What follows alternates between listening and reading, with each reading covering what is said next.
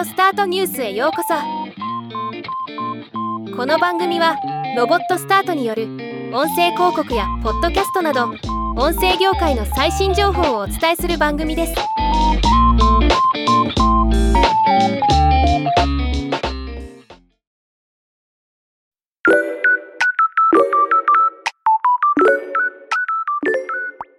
2015年に設立されニューヨークとロンドンにオフィスを構える音声広告事業者。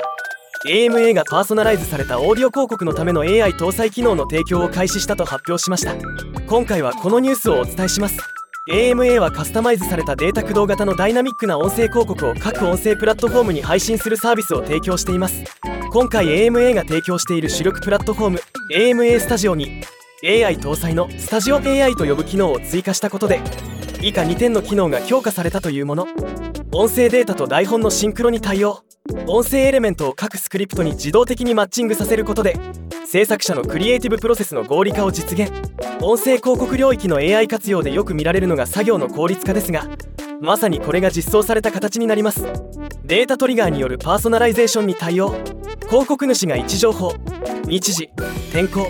デバイスの種類。イベント。広告ローテーションなどの最適なデータトリガーを選択することでリスナーにカスタマイズされた適切な音声広告を配信することが可能に。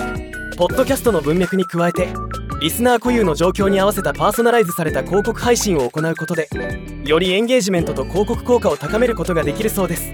すでにこの新機能を利用しているブランドにはターゲットウォルマート Google ブッキングコムなどが名を連ねています。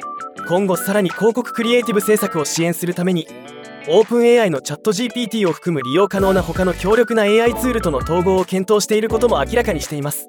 音声広告業界毎日生成 AI に関する発表が続いてネタに困ることは当分なさそうです。ではまた。